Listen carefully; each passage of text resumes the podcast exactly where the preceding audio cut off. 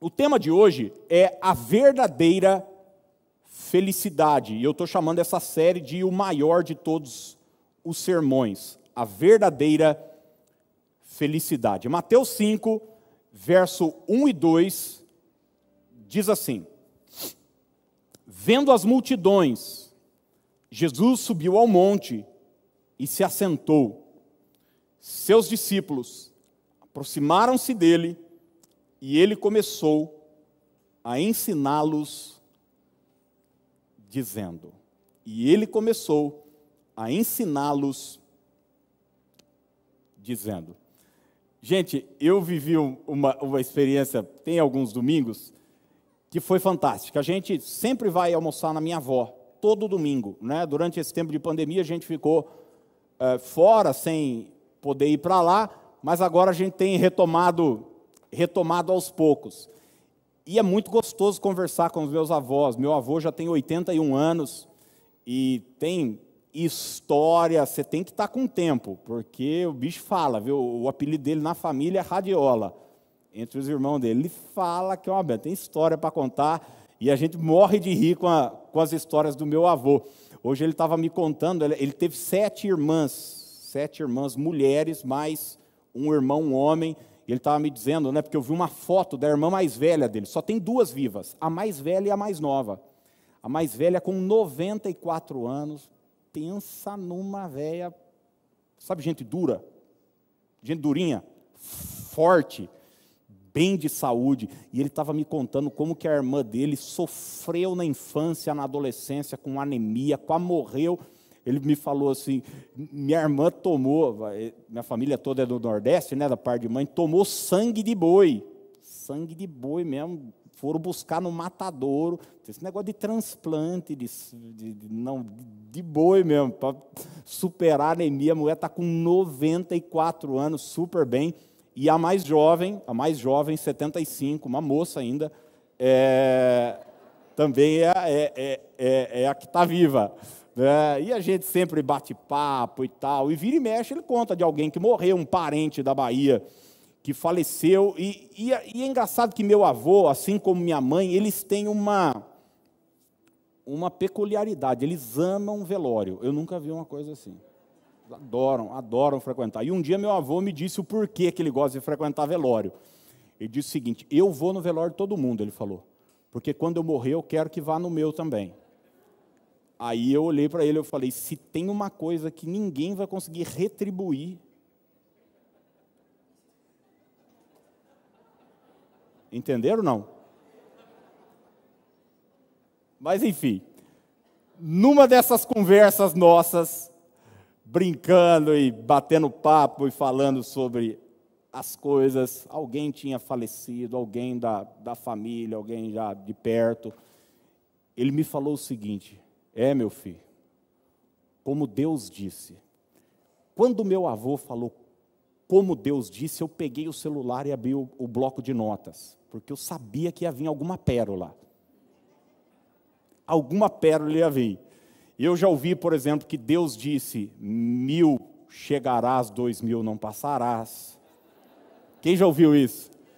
Eu já ouvi que, como, como a Bíblia diz, Deus escreve certo por linhas tortas esforça-te que eu te ajudarei. Enfim, tem um monte de versículo aí, eu não sei que Bíblia é essa que a turma está lendo. Mas daí meu, meu avô falou assim: como Deus disse, quem não morreu de novo, de velho não escapa.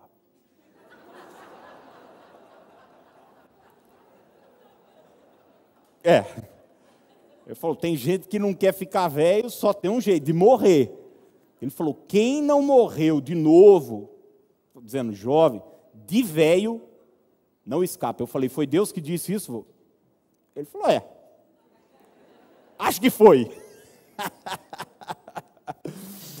Conhecer o sermão da montanha é fundamental, porque é no sermão do monte que se encontra as palavras fundamentais, os pilares da fé cristã essenciais para a nossa vida. Eu dizia hoje cedo que o Evangelho é o coração da Bíblia, Mateus, Marcos, Lucas e João. E os teólogos consideram o Sermão da Montanha o coração do Evangelho. Se você não conhecer mais nada da Bíblia, mas conhecer o Sermão da Montanha e praticá-lo, eu quero dizer para você que você já conhece tudo o que precisa. Você não precisa saber das genealogias, você não precisa é, saber das, das simbologias de Daniel ou do Apocalipse, mas é no Sermão do Monte que está o centro de tudo aquilo que a gente precisa. É aqui que você vai encontrar as bem-aventuranças, é aqui que você vai encontrar o modelo de oração que Jesus nos deixou, que é o Pai Nosso. É aqui que você vai encontrar a maneira certa de jejuar, de doar, a maneira certa de orar. É no Sermão da Montanha que Jesus diz: Vós sois o sal da terra e a luz do mundo. Ou seja, existem inúmeras palavras essenciais para a nossa vida. Olha o que Jesus diz no verso 24 de Mateus 7. Mateus capítulo 7, verso 24. Todo aquele, é no final do sermão, a, todo aquele, pois, que ouve, o que é que diz aí na sua Bíblia? Estas minhas palavras. Repita isso comigo, diga estas minhas palavras. Jesus não disse todo aquele que ouve as minhas palavras, ele diz todo aquele que ouve estas minhas palavras, estas que eu acabei de pregar, estas que eu acabei de dizer, e as pratica, será comparado a um homem prudente que edificou a casa sobre a rocha. Jesus dá uma atenção especial para esse sermão, para essa mensagem que ele acabou de dizer. E é óbvio, a gente não vai conseguir fazer versículo a versículo, isso tomaria muito tempo, e eu também não sou nenhum pregador desse calibre de ficar revisitando e olhar grego, hebraico, aramaico, tem, tem outras pessoas aí para fazer isso. Mas eu quero, pelo menos nessas próximas semanas, te dar uma visão panorâmica, geral, dos ensinos que estão aqui nesse Sermão da Montanha. E eu separei hoje à noite uma verdade que é a verdade com a qual Jesus começa esse sermão. Você vai ver aí no texto que a gente leu inicialmente que ele chama os discípulos para o monte e se assenta para uma conversa. É o mesmo Deus que chamou o povo ali do Sinai para instruí-lo com os dez mandamentos, mas agora é o Deus encarnado. É ali que Jesus vai dizer: Olha, vocês ouviram o que foi dito aos antigos, aos antigos, eu, porém, vos digo. Então Jesus reúne seus discípulos, seus seguidores, as pessoas que o acompanham. E a primeira verdade que Jesus vai nos dizer, e eu quero deixar para você, é essa: a verdadeira felicidade é resultado de quem você é e não do que você tem. Vamos repetir isso juntos? Diga: a verdadeira felicidade é resultado de quem você é e não do que você tem. Você vai olhar o início do sermão, você vai encontrar as bem-aventuranças. A palavra bem-aventurado é uma felicidade extrema. E Jesus trata desse assunto que é tão importante, tão buscado por toda a humanidade. Todo mundo quer ser feliz, todo mundo quer se sentir realizado, todo mundo é, quer se sentir bem. E ele vai nos mostrar que a felicidade não está em possuir coisas, em ter coisas, mas a felicidade é achada na nossa identidade. Tanto é que você vai ver, bem-aventurado os pacificadores, bem-aventurado os mansos, bem-aventurados limpos de coração. Ele jamais vai dizer que uma pessoa feliz é uma pessoa que possui algo, que tem algo, mas alguém que é algo. Então, a verdadeira felicidade, isso deve ser um pilar para a nossa vida. Não se encontra em possuir coisas, em ter coisas, mas em ser alguém. Em ser alguém. Eu quero, antes de entrar nisso, abrir um parênteses para que a gente possa fugir de demagogia, porque muita gente se torna demagoga quando o assunto é possuir e ter coisas. Não existe problema algum em você ter coisas. Nenhum zero em você possuir coisas. Aliás, nós cremos num Deus que nos abençoa, num Deus que tem prazer em nos favorecer, em a gente poder possuir coisas. O problema não é ter, o problema é achar que o ter vai me fazer feliz. O problema não é possuir, é achar que é o possuir, é o ter que vai me trazer felicidade. Mas pensar assim só aumentará a sua infelicidade. Colocar sua meta dizendo, eu serei feliz quando eu tiver minha casa própria. Tem gente que é infeliz e coloca como meta de vida, dizendo: no dia que eu tiver minha casa, cara, no dia que eu tiver o meu terreninho, mas nem que seja uma edícula, nem que seja um banheirinho com um quartinho, um colchão, para eu morar, pisar e falar: é meu, é nesse dia que eu serei feliz. Tem gente que diz: no dia que eu tiver um esposo. E aí, irmãs, vocês contam ou eu conto? Eu serei feliz. Gente, eu já conversei com pessoas assim durante horas, desabafando, vomitando é, dores emocionais por conta disso que eu estou dizendo para você. Eu me lembro há muitos anos eu atendi uma pessoa que ela encafifou que ela era infeliz, porque ela não era casada. E eu não consegui, mas eu tentei dizer, ela ficou brava comigo, mas eu tentei dizer para ela que o casamento não traz felicidade. Ela disse que eu estava mentindo. Eu não estou dizendo que casar é ruim, mas estou dizendo que casamento não traz felicidade. A gente tem que casar porque é feliz e não para ser feliz. Se você casar para ser feliz, você vai fazer o outro infeliz, você vai colocar no outro a expectativa e a missão de te fazer alguém feliz. Quando eu tiver um filho, eu vou ser feliz. Quando eu tiver meu consultório próprio, quando eu tiver meu ministério próprio, isso é um engodo, isso é uma mentira. A verdadeira felicidade está ligada à nossa identidade, não às nossas posses, não aquilo que nós possuímos. E é interessante, gente, que existe um mecanismo no marketing né, é, mundano que propaga essa ideia. Você precisa ter. Você precisa ter, você precisa possuir. E é interessante que o marketing, essa ideia né, de, de, de venda e venda agressiva, isso está em todo lugar, ele vai te criar uma necessidade que você não tem. Já reparou para pensar uma, já parou para pensar uma coisa dessa não? Tipo, você já se pegou triste e infeliz por querer uma coisa que você não precisa? Você quer, você não precisa, mas quer, não tem problema nenhum. Porque se for falar mesmo de necessidade, a palavra nua e crua, gente, nós precisamos de pouquíssimo, não é verdade? Precisamos comer para se manter vivo, uma roupa para vestir, para não passar vergonha na rua sem roupa, e um, e um teto Tá, a gente precisa de pouco, pouco. Mas você já se pegou assim mal, mas eu estou dizendo mal assim, triste, de querer uma coisa. Gente, eu já atendi pessoas em lágrimas, porque já fazia um ano que ela não fazia uma viagem internacional. Mas em lágrimas. Eu estou dizendo lágrimas sim, mas de lágrima de moer o sofá do gabinete pastoral. Então, o marketing, ele vai criar essas necessidades que simplesmente não existem.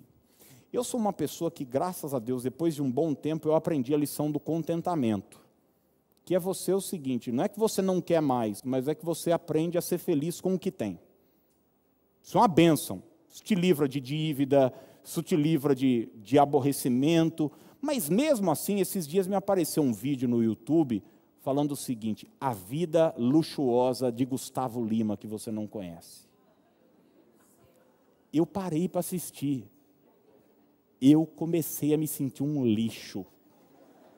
Eu estava bem, gente, eu juro. Eu estava bem com o meu carrinho.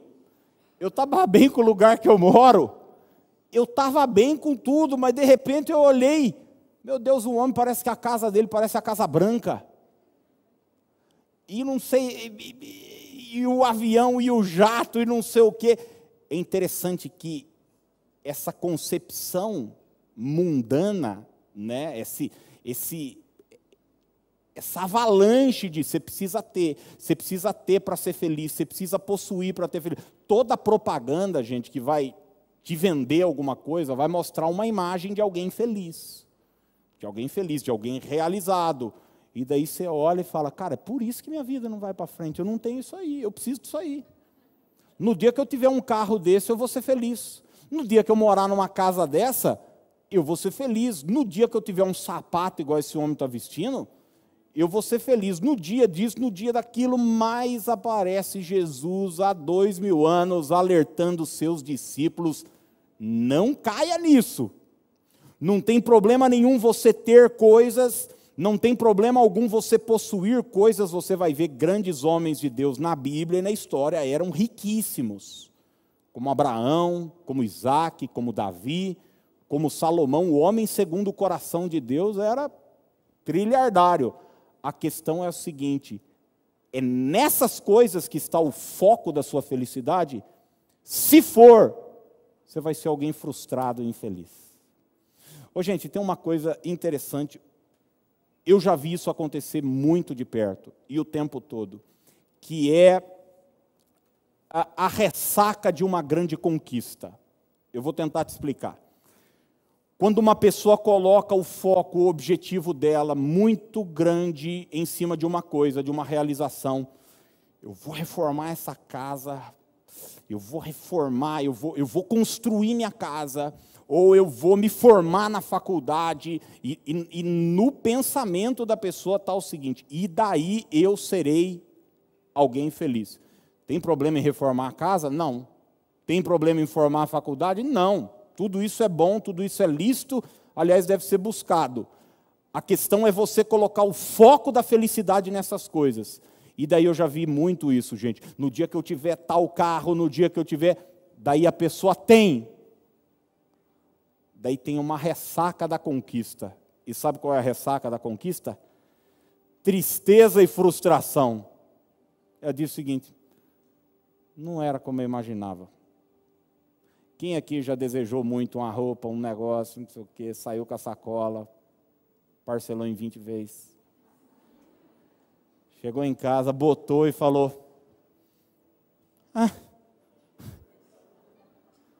Você às vezes passou meses lutando para ter aquilo, ou para conquistar aquele carro, ou para comprar aquela coisa. Por quê? Porque coisas, gente, devem continuar sendo tratadas como coisas. A felicidade está na sua identidade, em quem você é. Hoje existe um agravante, porque a questão hoje não é nem ter.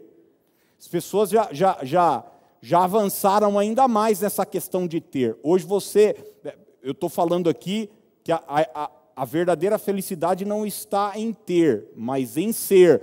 Hoje, as pessoas não estão buscando nem ter mais, elas só estão buscando parecer ter. Entende o que eu estou dizendo? Não. Se olha para o Instagram de algumas pessoas que você conhece, fala, mas.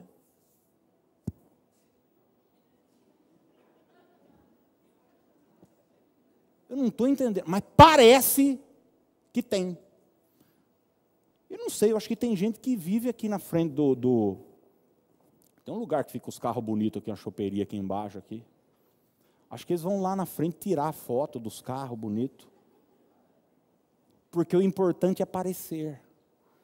Parecer que eu sou feliz, parecer que eu tenho dinheiro, parecer que eu sou um sucesso, parecer que eu sou esteticamente isso, esteticamente aquilo mas a nossa verdadeira felicidade está na nossa identidade, em sermos alguém. Olha o que Salomão escreveu em Eclesiastes. Salomão aqui estava velho já, e se tem alguém que pode falar que dinheiro não traz felicidade, é esse cara aqui, gente. Porque Salomão foi um dos caras mais ricos da história. Filho de um cara riquíssimo, foi rei em Israel e ele escreve no final da sua vida um tratado sobre o sentido da vida. Se você lê o capítulo 2, aliás, o livro de Eclesiastes todo é uma, é uma joia preciosa dessa busca de Salomão, tentando achar, cara, que, que é a vida? Por que, é que a gente está aqui? E no capítulo 2 ele começa a falar sobre coisas que ele construiu, sobre coisas que ele teve. O cara construiu palácios, ele comprou servos, ele teve servos que foram, nasceram ali na sua casa. A Bíblia diz que ele cantou, comprou cantores para alegrar suas festas. Com Salomão era o seguinte: não ele não falava não para os desejos dele, não. Tudo que ele queria, ele vai dizer: eu não me neguei. Eu tive tudo aquilo que eu buscava. Já imaginou uma coisa dessa? Não. Uma vida sem limites. E olha o que ele vai dizer no verso 11, Eclesiastes 2. Contudo, quando avaliei tudo que as minhas mãos haviam feito, e o trabalho que eu tanto me esforçara para realizar, percebi que tudo foi o que, gente? Foi inútil.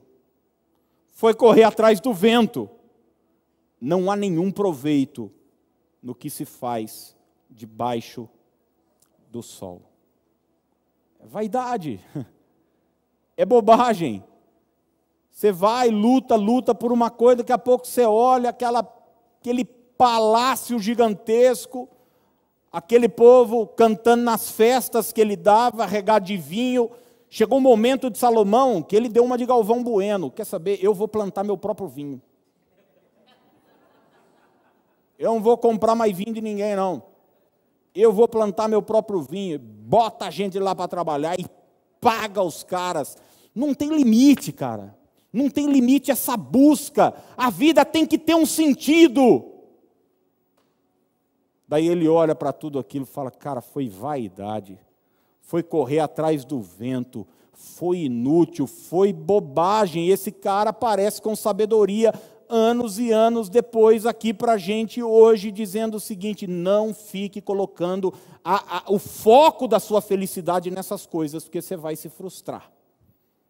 Porque você vai chegar lá e vai ver que você correu em vão, você se machucou em vão, você destruiu relacionamentos em vão, você se esforçou em vão, você trabalhou muito em vão.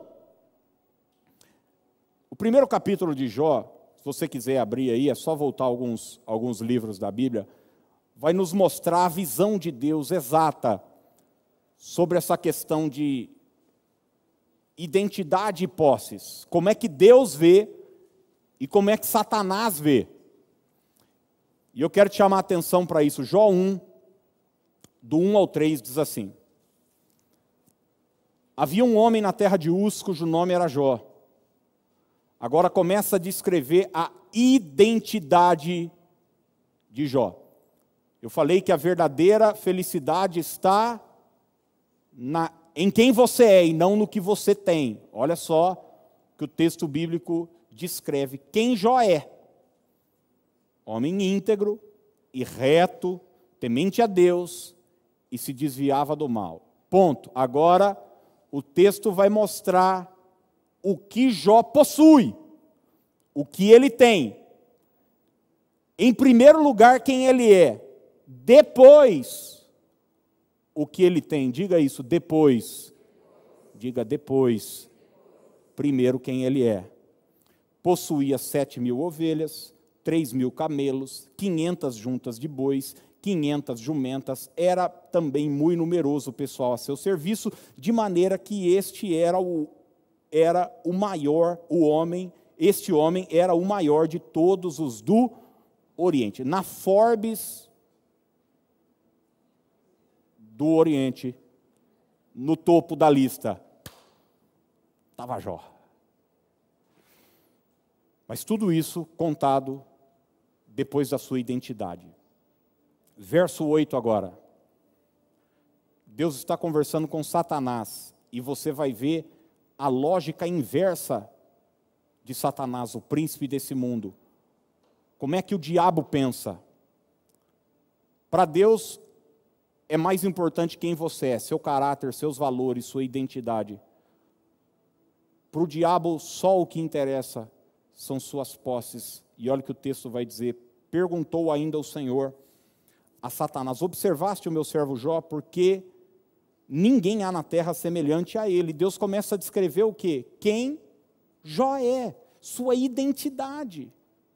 Homem íntegro, reto, temente a Deus e que se desviava do mal. Então respondeu Satanás ao Senhor: Porventura Jó debalde teme a Deus? Acaso não o cercaste concebe a ele sua casa e tudo quanto tem?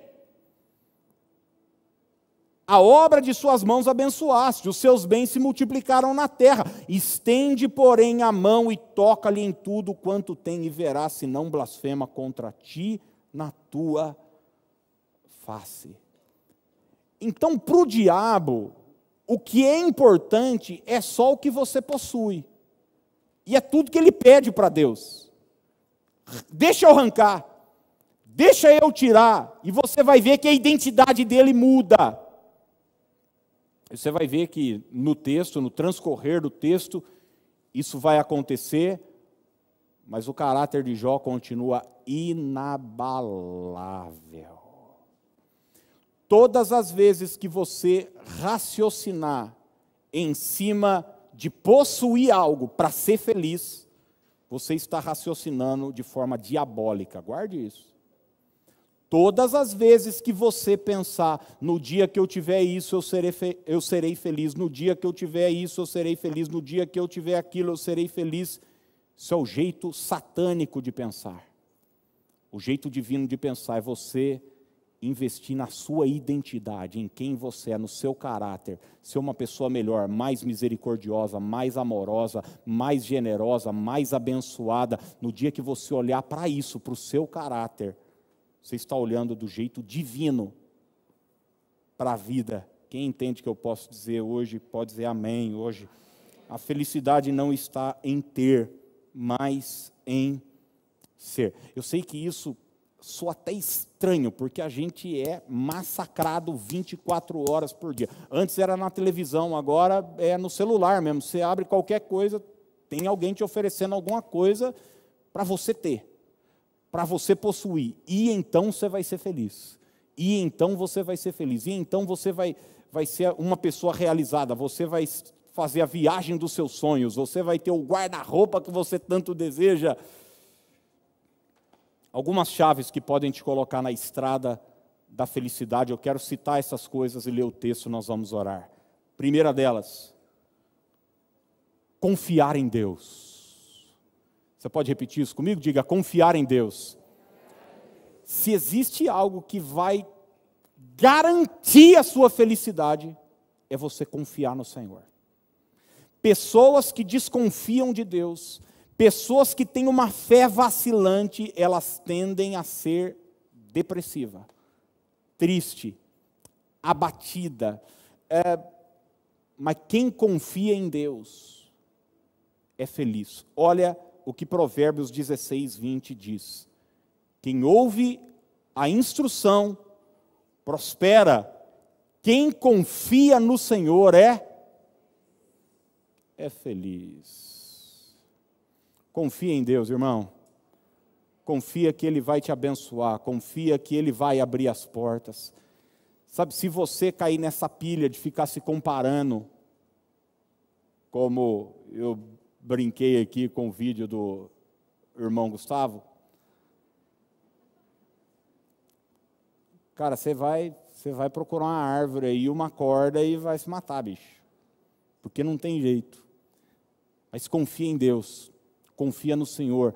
Isso vai te dar força, isso vai te dar envergadura espiritual para se manter na estrada da felicidade. Segundo lugar, evitar relacionamentos tóxicos. Evitar relacionamentos tóxicos. Guarde uma coisa que eu vou te dizer aqui, por favor, preste muita atenção nisso. A sua felicidade está atrelada aos seus relacionamentos. Você precisa saber com quem anda. Se você deseja ser uma pessoa feliz de fato, vo, e uma pessoa feliz, gente, não é uma pessoa que não passa por dificuldade, por problema. Longe disso. Você quer sentir uma pessoa realizada, bem-aventurada, você precisa dizer não para alguns relacionamentos. Não dá para ir. Tem gente que é como curva de rio. Tudo que é enrosco vai parando. Tudo vai parando. Só anda com tranqueira. Só anda com sanguessuga. Só anda com gente interesseira, mesquinha, com gente maligna, com gente. Daí você chega no final do dia, você só se relaciona com esse tipo de pessoa. No final do dia você está esgotado, esgotada. Quem sabe do que eu estou falando? Não tem jeito de ser feliz se relacionando com gente tóxica. Olha o que o Salmo 1 vai dizer, verso 1. Como é feliz aquele que não segue o conselho dos ímpios, não imita a conduta dos pecadores, nem se assenta na roda dos zombadores ou escarnecedores. Então, o que, que o salmista está dizendo? Que a chave, a porta de entrada para uma vida de felicidade está em dizer não para algumas relações na caminhada. Entenda isso. Não está em possuir alguma coisa, não está em, em ter alguma coisa, estar em ser alguém. Que diz o seguinte, cara, não para algumas amizades, isso não me faz bem certos ambientes não me fazem bem e simplesmente eu não vou. Antes, o prazer dessa pessoa está na lei do Senhor e na sua lei medita de dia e de noite. Terceiro lugar, temer a Deus. Temer a Deus. O que é temer a Deus, gente? É você entender que na vida Existem princípios, existem mandamentos divinos, existem coisas que você pode fazer e existem coisas que você não pode fazer. E não se engane, você prestará conta, não só das suas atitudes, mas das suas palavras um dia diante de Deus. Então, temer a Deus me dá essa essa segurança de viver com responsabilidade. Quem não teme a Deus vive de forma irresponsável. Quem sabe do que eu estou falando? Uma pessoa que acha que, né, eu, tô, eu vou fazer o que eu quero, o que está no meu coração, eu vou fazer o que eu tenho vontade e tal. Isso é um caminho para a infelicidade. Parece que é o caminho da felicidade, mas no final é frustração, é tristeza, é derrota, é dor, é humilhação. Mas quando a pessoa teme a Deus, quando ela sabe, Deus tem o melhor para a minha vida, então ela encontra a felicidade. Porque a felicidade está no Senhor, gente.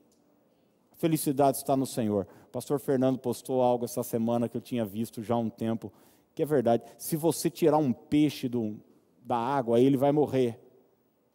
Porque a origem do peixe está ligada àquela água. Se tirar uma árvore da terra, ela vai morrer. Porque a origem daquela árvore é a terra. Se você tirar um homem de Deus, ele vai morrer, porque a origem do homem é Deus. A nossa felicidade está ligada ao Senhor, a um relacionamento com o Senhor. Olha o que o Salmo 128, verso 1 nos diz: como é feliz. Quem o quê? Quem teme o Senhor, quem anda nos seus caminhos. Existem pessoas que acreditam o seguinte: como é que eu posso ser feliz tendo um monte de regras, tendo um monte de, de coisas? Porque o temor ao Senhor tem essa peculiaridade de, de mostrar para mim e para você que tem coisas que eu não posso fazer. E tem gente que acha que isso é um castigo. Mas deixa eu dizer uma coisa, gente. Vou dizer uma coisa honesta, de alguém que já viu isso acontecer o tempo inteiro do seu lado, atendendo pessoas, conversando pessoas. Os mandamentos de Deus não são castigos. Os mandamentos de Deus são proteção para a sua vida. Gente, quando Deus coloca um limite na nossa. Por que, que você vai numa rodovia, está ali, velocidade máxima? 120 km por hora. Por quê? É porque o, o, o seu Detran, como é que chama o homem da rodovia? não sei, o, o homem lá, o, o, homem da rodovia, não gosta de você? Hã? Por que, que ele coloca lá, curva perigosa a 500 metros? Para quê? Para proteger. Os mandamentos são proteção. Quando Deus diz para você não cobice a mulher do seu próximo, Quando Deus diz para você descanse, quando Deus diz para você não tenha outros deuses, quando Deus diz para você não adultere, quando Ele diz não mate, não nutra ódio no coração, perdoe, o que, que Ele está dizendo? O que, que Ele está querendo? Sua infelicidade? Não. Deus sabe como é a nossa estrutura. Temer a Deus, ter essa consciência, vai me manter na estrada da felicidade. Um convite para a frustração e para a infelicidade é você perder esse senso de responsabilidade espiritual. Você perdeu o temor. Isso te leva para o buraco. Quarto lugar, são só mais dois. Quer ser feliz? Generosidade. Rolou um, um, vídeo aí, até do, acho que de uma entrevista do Douglas Gonçalves, alguém me mandou, acho que foi o Maninho que me mandou, bastante gente estava mandando no WhatsApp, entrevistando alguém. Todas as vezes que você doa, todas as vezes que você abençoa, todas as vezes que você presenteia, todas as vezes que você ajuda alguém, você fica mais feliz. Seu, seu corpo libera hormônios de felicidade. É impressionante, gente. Como é gostoso presentear, como é gostoso abençoar, como é gostoso semear. Mas existem pessoas que, infelizmente, elas estão tão centradas em si, na sua busca pessoal por felicidade, que elas se tornam egocêntricas, egoístas e tudo que elas pensam é no próprio umbigo. E sabe o que vai acontecer?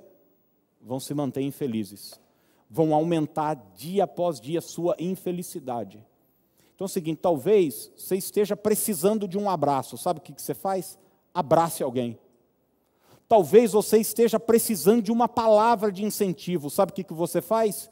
Incentive alguém. Talvez você esteja precisando de recursos, sabe o que você faz? Semeie na vida de alguém. Gente, qual foi a chave da. Qual foi a virada para aquela viúva de Sarepta? Quando ela abençoou o profeta Elias. A generosidade é o caminho da felicidade, gente. Não dá para ser feliz e egoísta. Se você for egoísta, você vai ser infeliz. Olha o que o Salmo 41, vai nos dizer: como é feliz aquele que ajuda o necessitado. O Senhor o salva no dia das, da dificuldade. Então, aquele que ajuda, aquele que estende a mão, e, gente, não é por culpa, não, viu? Não é por. Não, é por consciência. Eu falei aqui na semana passada, a gente precisa ser generoso de forma intencional. Porque se você não fizer isso de forma intencional, você não é generoso. Você precisa separar todo mês a parte do seu recurso. Eu não estou falando eh, dentro das suas posses. Você precisa separar um valor todo mês para semear, falar: Isso aqui não vou gastar comigo. Isso aqui é para a obra de Deus, isso aqui é para a vida de alguém, isso aqui é pular dos velhinhos, isso aqui é pular Betel, isso aqui é para um parente meu que está precisando, isso aqui.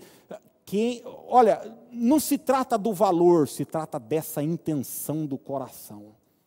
De você parar de olhar para si, tem que ser feito de forma intencional. Agora, se você ficar só olhando para si, minhas contas, meu isso, meu aquilo, você vira um mar morto ao invés de uma fonte a jorrar, que é isso que Deus quer fazer com você.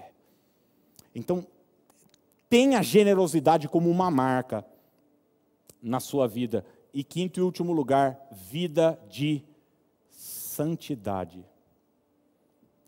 Isso está muito ligado ao temor do Senhor. Mas olha, se existe algo que vai te trazer felicidade, é andar com Deus, cara, com as vestes limpas não tem jeito de você andar mergulhado no pecado, tendo uma vida dupla, tendo uma vida de mentira, tendo uma vida de enganação, tendo coisas que você se envergonha, sendo escravo de vícios, de imoralidade, não tem jeito de você ser isso e ser feliz, mas viver uma vida de santidade com Deus olhando para os princípios da palavra de Deus e seguindo a palavra de Deus, você vai ser feliz. Salmo 119, 1 diz: Como são felizes os que andam em caminhos o quê? Irrepreensíveis, que vivem conforme a lei do Senhor. Ô, gente, você vai olhar, ver. É... Ô, gente, festa, vocês, churrascada, baile, essas orgias, essas coisas. Essa alegria passageira. Isso, isso não é felicidade. Isso aí é. A questão é o dia seguinte. A questão é o dia seguinte, quando a festa acaba, quando a música acaba. Felicidade não é momento, felicidade é uma escolha. É uma escolha de vida, é um estilo de vida, e só se pode alcançá-la através de uma vida de santidade. A felicidade é uma decisão que tomamos e não uma emoção que sentimos. Vou repetir. A felicidade é uma decisão que tomamos e não uma emoção que sentimos. Se você ficar preso às suas emoções, você vai se afundar na infelicidade. Agora, se você tomar uma decisão dizendo, eu abraço a felicidade.